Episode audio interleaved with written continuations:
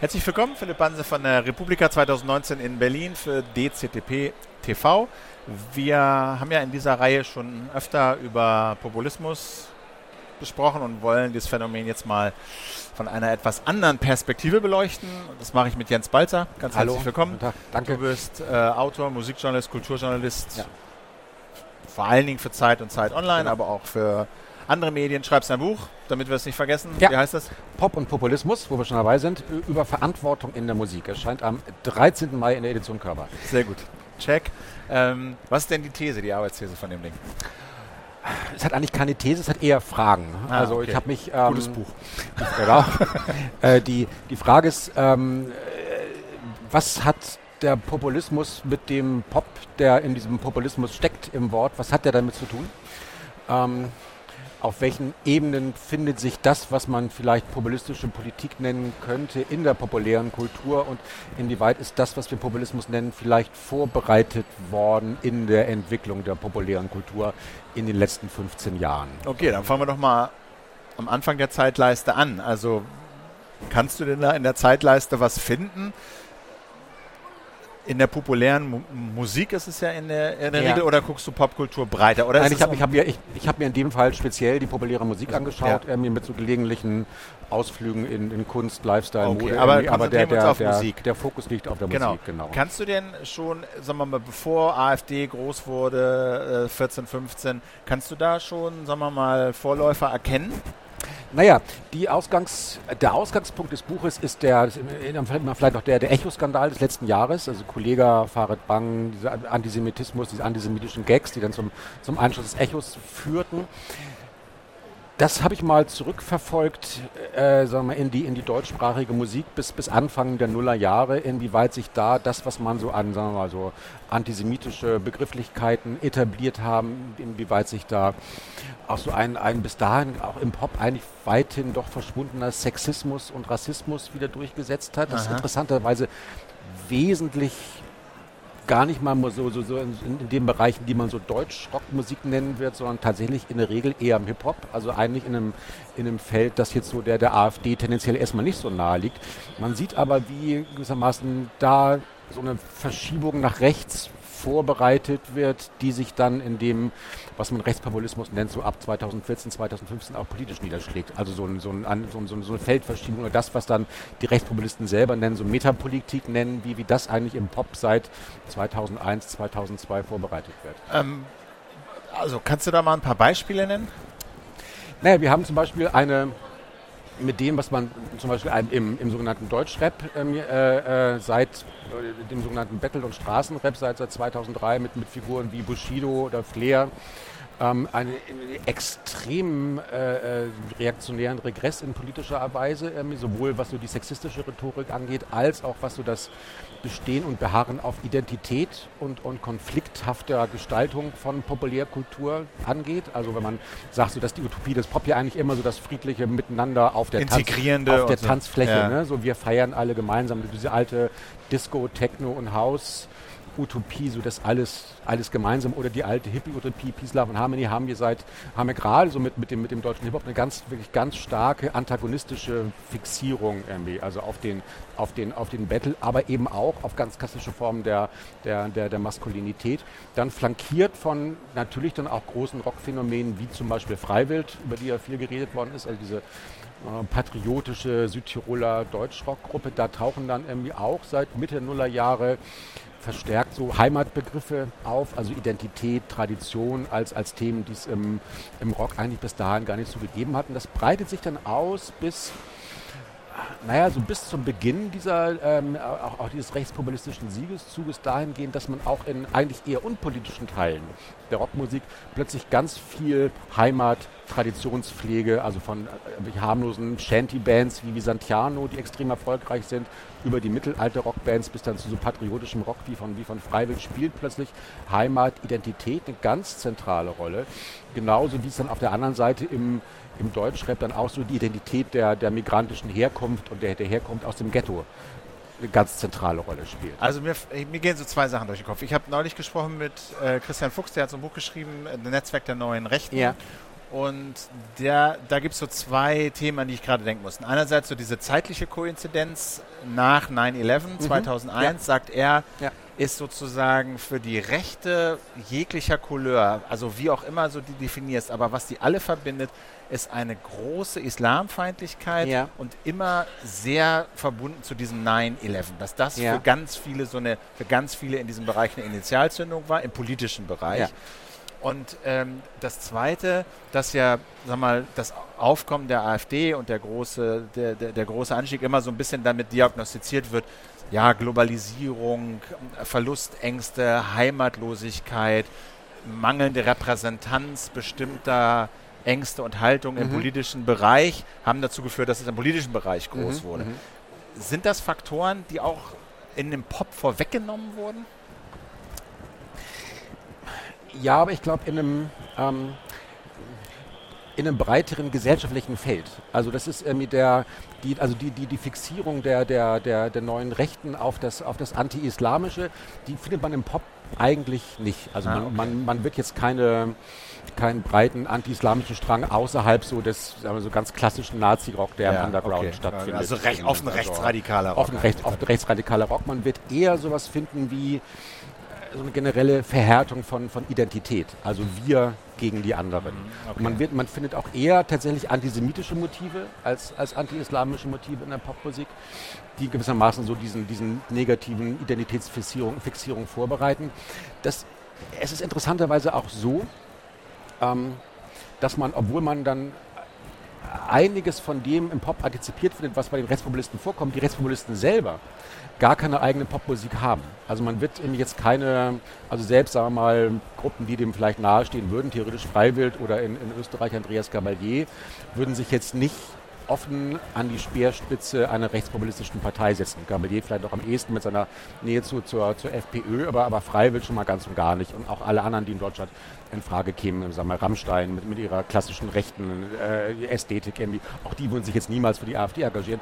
Und es gibt eigentlich keine keinen kein Soundtrack für diese neuen Rechte. Das, das, das scheint mir die, der, der große, ähm, das wäre vielleicht eine der Thesen dieses Buches. Es gibt einen, einen, einen sonderbaren Widerspruch zwischen der ähm, Übernahme klassischer popkultureller Strategien durch den Populismus und der Abwesenheit von Popkultur im Populismus. Also man, die, die, haben, es gibt keinen, obwohl die sich gerne immer als, als die neuen 68er ja, bezeichnen, was ja auch gerne irgendwie jetzt so auch, auch von links irgendwie, so ne, Thomas Wagners Buch irgendwie über die neuen 68er, die, die, die Angstmacher, was auch von links gerne so hingestellt wird, die haben jetzt das Erbe der 68er angetreten. Das mag vielleicht in bestimmten Provokationsstrategien sein und auch im Handling des Internet oder Digitalkultur. Aber was die klassische Popkultur angeht, muss man feststellen, die 68er hatten immerhin Janis Joplin, Jimi Hendrix, Grateful Dead, nicht wahr? Und die neuen Rechten haben aber nichts, was da vergleichbar wäre. Das ist insofern interessant, weil diese selbstproklamierte 68 von rechts, ja. ja. was so die sogenannte identitäre Bewegung und sowas proklamiert, ähm, da ist ja immer auch das Prinzip, aus der Mücke einen Elefanten zu machen. Ja. Also es sind relativ wenig Leute, durch Social Media wird das dann aufgeblasen. Die Wirkung scheint zu sein, dass es sehr viele sind und wahnsinnig relevant ist. Ja. Und die Frage ist, ob dieses selbst äh, proklamierte 68 von rechts, so die kulturelle Revolution auf mehreren Ebenen, nicht nur in der Politik, sondern eben auf ja, Jugendkultur etc. pp., ob das eine Behauptung ist oder tatsächlich stattfindet. Und wenn ich dir jetzt zuhöre, würde ich zumindest denken, ah, auf dem musikalischen Bereich scheint das eher eine Behauptung zu sein. Es ist im, im musikalischen Bereich eine Behauptung insofern, als wie gesagt, diese, diese Aktivisten keinen Soundtrack haben. Also ja. dass da, da ist irgendwie die, die, die, die Wirkung übers, übers Netz größer als dann, man wird jetzt kein, es gibt einfach kein Woodstock-Festival ne, der, der, der, der neuen Rechten. Die würden niemals 300.000 Leute zusammenzukriegen, um musikalisch zu feiern unter freiem Himmel. So, das ist tatsächlich eher eine, eher eine Bewegung, die sich verstreut, äh, mit denen, die, die in so kleinen Echokammern existiert und die dann dadurch sehr groß wird. Was aber stimmt, ist, dass die, ähm, äh, man, dass, dass man in der in, der, in, der, in breiten Segmenten der Popkultur und auch, auch der Popmusik sehen kann, wie sich das in den letzten, sagen wir mal, 10, 15 Jahren nach rechts bewegt hat, insofern als ganz klassische Begrifflichkeiten wie Tradition, Identität, Heimat, Herkunft auf verschiedenen Ebenen eine Rolle spielen, die sie früher nie gespielt, gespielt haben. haben. Und wo würdest ja, Entschuldigung. Das, das, das, das, ist, Ja. das ist gewissermaßen der, der, der Resonanzboden für die neue Rechte, selbst wenn sich breite Teile der Popkultur davon fernhalten oder davon distanzieren. Aber man sieht, wie sich gewissermaßen eine, eine Der Diskursraum sozusagen, der, dieses der, der, Fenster. der, der Diskursraum auch in breiten gesellschaftlichen Kreisen, die vielleicht selber nie AfD wählen würden, irgendwie aber doch irgendwie nach, nach rechts verschoben hat.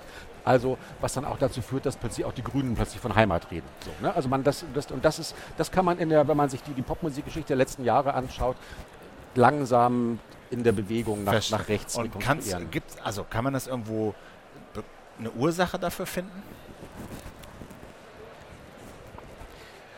Das ist wirklich schwer zu sagen.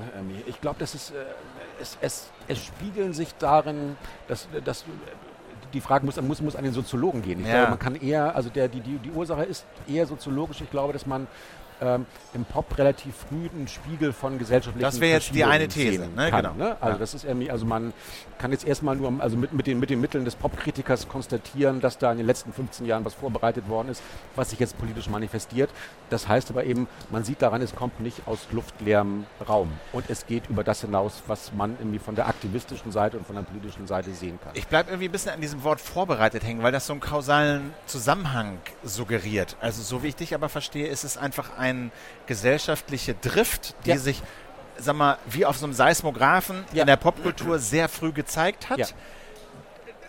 Dass danach so die politische Drift nachfolgte, ist vielleicht nicht verwunderlich und auch irgendwie erklärlich, aber sie wäre vielleicht auch ohne diese popkulturelle Drift vollzogen worden. Also vorbereitet klingt Ja, so, glaub- ja, ja, als, wenn, nein, nein, als wenn diese politische Drift nicht Nein, ohne den. Popkultur hätte funktionieren können. Nein, nein, Es, ist- also, äh, es, es, ist, es ist kein kausaler Zusammenhang in dem Sinne, dass jetzt irgendwie alle anfangen, Patri also erst alle patriotischen Rock hören und dann daraufhin davon AfD wählen. überzeugt werden, AfD zu wählen. Also kein, kein Mensch ist jemals, glaube ich, irgendwie von einem Rock- oder Popmusiker davon überzeugt worden, eine bestimmte politische Partei zu wählen. Die Dis- Disposition war schon vorher da. Trotzdem kann man, glaube ich, sehen, dass man im Nachhinein ist man immer schlauer irgendwie, aber dass wenn, wenn man wenn man die wenn man die Zeichen in der, hätte, der, der. Popmusik Ja, in den okay. letzten Jahren etwas genauer analysiert hätte, ohne so, also im Grunde wie beim Echo, plötzlich waren alle ganz überrascht, dass irgendwie, es gibt hoch antisemitische Inhalte in einer von sehr vielen Millionen Menschen gehörten Musik. Irgendwie so, das hätte man wissen können, wenn man die Entwicklung des, des, des Deutschrap länger verfolgt hätte. Genauso hätte man sehen können, wie jetzt der, der patriotische Deutschrock irgendwie dem den Populismus antizipiert. Das, was ich nur sagen will, es kam, es, es zeigt sich im Nachhinein an, an diesen seismografischen Verschiebungen, es kam nicht aus dem Nichts und es hat auch nichts mit der sogenannten Flüchtlingskrise zu tun. Okay. Es, es zeigt sich daran eine, eine ganz breite und auch langanhaltende gesellschaftliche Okay, Verschiebung. äh, nur noch kurz zum Phänomen, also weil es heißt Pop und Populismus, also was Populismus ja kennzeichnet ist so diese, dieser Dualismus, ja, wir hier, Eliten da, so, das hast du ja schon beschrieben, Ja. allerdings nicht entlang so einer Linie Islamfeindlichkeit, sondern eher antisemitisch, äh, Sexistisch, sexistisch, ganz, ganz. Rollenbilder, ne? Äh, also, dass die Männer unterdrückt werden und die irgendwelche Gender-Leute die Macht übernehmen oder solche, solche Bilder spielen da wahrscheinlich Was eine ich Rolle. persönlich auch glaube, das ist gerade, wenn man, wenn man das im internationalen Vergleich sieht, irgendwie auch, oder in der äh, internationalen Tableau, auch der zentralere Punkt ist als der Anti-Islamismus. Also man findet, man wird bei, bei allen populistischen Bewegungen, gerade in Popkultur, wird man immer einen extremen Sexismus, einen extremen Hass auf Frauen finden, einen extremen Maskulinismus. Und die, die, die, die rassistischen äh, äh, Dispositionen sind relativ unterschiedlich. Ne? Okay. Also ob das Antisemitismus oder Anti-Islamismus ist. Was, was ich mich frage, ist, in dieser Zeit, ne, also Anfang der 2000er, haben sich ja auch die Produktionsbedingungen von Musik Ja. extrem verändert. Also es gab vorher die drei, vier großen Major-Label, ein paar Indies, Ja. ja, aber mit dem Aufkommen von YouTube, gerade in dieser Rapper-Szene, hat sich ja für diese Musikszene ein ganz eigenes Ökosystem Ja. entwickelt, um Geld zu akquirieren, um Musik zu publizieren, auch Massen zu erreichen. Absolut. Was hat, welchen Zusammenhang gibt es zwischen diesem Rechtsdrall an, in, den erst, in diesem ersten Jahrzehnt der 2000er und diesen anderen neuen Produktionsbedingungen? Das hängt schon zentral miteinander zusammen, also gerade weil auch, sagen wir mal, sowas wie mh, so die der, der ästhetische oder wie auch immer, der, der Imperativ des möglichst krass Auftretens, das ja viel zu dieser Überbietung an Sexismus, Rassismus gerade im, im, im Rap geführt hat. Ähm, so. Das ist natürlich was, was vor allem mit YouTube einsetzt, ein, ein, eingesetzt hat. Also in dem Moment ah. ein bisschen später als über den Zeitraum, über, über, den wir bisher geredet haben, weil ja YouTube als Distributionsmedium tatsächlich erst so um 2012, 2013 wirklich relevant wird, nach einer Anlaufphase von sechs, sieben Jahren seit der Gründung 2005, glaube ich. Ähm, aber dann setzt natürlich ein ähm, ein, ein, ein Distributionskanal, ein, etabliert sich ein Distributionskanal, der direkt von den Musikern zu ihren Rezipienten geht irgendwie, und der dann halt in der, in der gleichen Logik funktioniert wie halt dann irgendwie auch das Influencertum ne, in, den, in den sozialen Medien. Also man muss halt irgendwie möglichst krass, möglichst schrill, möglichst charakterhaft, also charakterlich spezifisch auftreten. Das Musikalische spielt ja eigentlich ohnehin keine nennenswerte Rolle mehr, sondern halt die, die Persönlichkeit, die sich verkauft und ihre möglichst extremen Thesen und Rhetorik und Auftrittsweisen verkauft. Das ist insofern auch interessant, als dass es ja viel Kritik an YouTube auch gibt und mittlerweile auch wissenschaftlich nachgewiesen, dass YouTube durch diese Empfehlungsalgorithmus ja. das immer krassere, immer extremere belohnt. Ja? ja. Also du, du, guckst A und dann wird dir A plus krass vorgeschlagen ja, und genau. dann A krass, doppelt krass. Ja. Und insofern scheint YouTube diese Logik durchaus zu fördern. Ja, und Wobei dann aber jetzt eben, wir jetzt, jetzt gerade an einem, an einem Punkt angekommen sind, dass dann im Fall der Musik die, die, die klassischen Plattenfirmen jetzt YouTube und den Rappern, die als, sagen wir, ne, als auf, auf Independent Underground, weil sie ja eigentlich dann irgendwie zu ihren auch Millionen Verkäufen gekommen sind, jetzt hinterher zu laufen beginnt, weil die Plattenfirmen selber gar keine Stars mehr generieren können, die mit diesen Krassheitsüberbietungseffekten ja. arbeiten. Den, also den, den Plattenmanagern selber fehlt, glaube ich, mittlerweile momentan die Fantasie, um das doch irgendwie antizipieren zu können, was da als nächstes, also welche, okay. welche Sau da als nächstes durch, durchs das Dorf getrieben wird. Also dieses, dieses YouTube-Modell hat sich jetzt tatsächlich auch als, als Modell einer popkulturellen Karrierebildung etabliert. Das kann man, glaube ich, sagen. Und sag mal, Musik hat ja für ich will nicht sagen alle, aber viele, vor allen Dingen jüngerer Hörer, äh, eine ganz besondere Bedeutung äh, in ihrer Selbstfindung, Identitätsbildung. Ja. Hat sich diese Musik, wie, wie, du sie halt beschrieben hast, so dieses nach rechts driftende gerade im Rap, ähm, hat sich da die Rolle von Musik für die Hörerschaft auch verändert? Da bin ich gar nicht so sicher. Also die, die, die, die Rolle, also die, die, die strukturelle Rolle ist ja erstmal für den, für den Jugendlichen, sich von irgendwas abzusetzen, seine Peer Group zu finden, sich vielleicht seine Eltern zu provozieren. Ich glaube, das ist heute, die spielt heute ja. keine so große Rolle mehr, äh, aber jedenfalls irgendwas, was extrem ist, also drastisch, ne? also so eine bestimmte Form der, der, der, der drastischen Abweichung von der Norm. Das ist, glaube ich, immer noch so. Was sich geändert hat, ist, dass ähm, es ist noch, noch, noch, stärker fragmentiert. Also man wird jetzt keine, man wird jetzt kaum Jugendliche finden, die über längere Zeit einen bestimmten Künstler folgen. Also das sind ja auch keine Karrieren, die allzu lange dauern, äh, sondern es muss tatsächlich Track für Track und Moment für Moment in wirklich sehr kurzen Zeitabschnitten muss diese Überbietung irgendwie noch immer krasser ah, und noch immer stärker okay. werden. Weil es so atomisiert ist, weil, weil nicht mehr die LP oder man hat, so. Man hat, man hat kein CD. Album mehr. Ja. Es ist auch nicht so, dass, dass, dass jetzt irgend, irgendjemand noch auf das neue Album von Deutschrockgruppe A oder Rapper B wartet, sondern irgendwie man hat einfach den, den, den, nächsten Track und der muss dann halt noch krasser und geiler sein als der davor. Oder man skippt halt irgendwie zum nächsten Künstler oder folgt, wie du gesagt hast, eben mit diesen YouTube-Empfehlungslinien, wo man ja ohnehin dann so durch den virtuellen Musikraum meandert. Genau. Jetzt vielleicht zum Schluss noch so ein bisschen so die, die Besorgnisfrage. Ist das was, wo man entspannt sein könnte? Oder wo du sagst, das ist halt eins von Rockphänomenen oder von Musikphänomenen, wo halt eine Seniorengeneration wie wir vielleicht draufschauen und sagen, oh Gott, oh Gott, oh Gott. Und es löst sich dann wieder ein Wohlgefallen auf oder wird wieder moderat oder so? Oder ist das wirklich was, was eine Generation in dieser Weise prägt, wie du sie beschrieben hast? Naja, man muss glaub, kann ja erstmal feststellen, dass, dass, dass viel auch, sagen wir mal, man jetzt unsere Generation, der auch Kritiker oder Journalisten äh, mir mal äh, äh, anspricht, äh, mir das einfach viel unter unserem Radar gelaufen ist lange Zeit. Also einer der Ausgangspunkte. Ich habe schon erwähnt, diese Echo-Debatte um Kollege Farid Bang, mir das aber plötzlich und dann folgten plötzlich reihenweise Skandale, wo Popmusik skandalisiert wurde. Also Andreas Gabalier sollte den Karl-Valentin-Orden kriegen, große, große Aufregung. Auch dann irgendwie so Figuren wie Heino, die lange Zeit mir dann so unter, unter Radar liefen. überreicht eine Platte mit SS-Liedern irgendwie so. Das, also das, plötzlich, äh, man hatte das Gefühl, dass in den letzten anderthalb Jahren Popmusik plötzlich irgendwie so auch wieder ins, ins, ins Schlaglicht des Ernstfalls geraten ist, wann, wann immer es darum ging, nach links oder nach rechts abweichende politische Extreme zu bedienen. Ich glaube, das ist ein Prozess, den man, den auch wir als Seniorengeneration, wie du gesagt hast, irgendwie aufgreifen und, und äh, im Blick nehmen müssen. Und ich glaube, man macht es sich auch zu einfach, wenn man äh, sagt, irgendwie, na, ach, das, jede Generation hat ihre eigenen Extreme und, und wir können da jetzt eh nicht mehr mitreden.